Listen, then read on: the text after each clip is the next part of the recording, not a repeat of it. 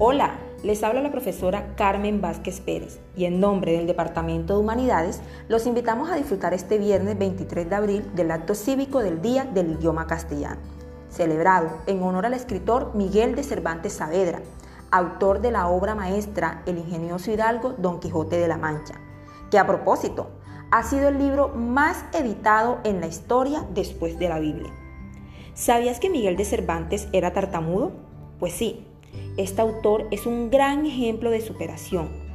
En el prólogo de sus novelas ejemplares, escribió, Será forzoso valerme por mi pico, que aunque tartamudo, no lo seré para decir verdades.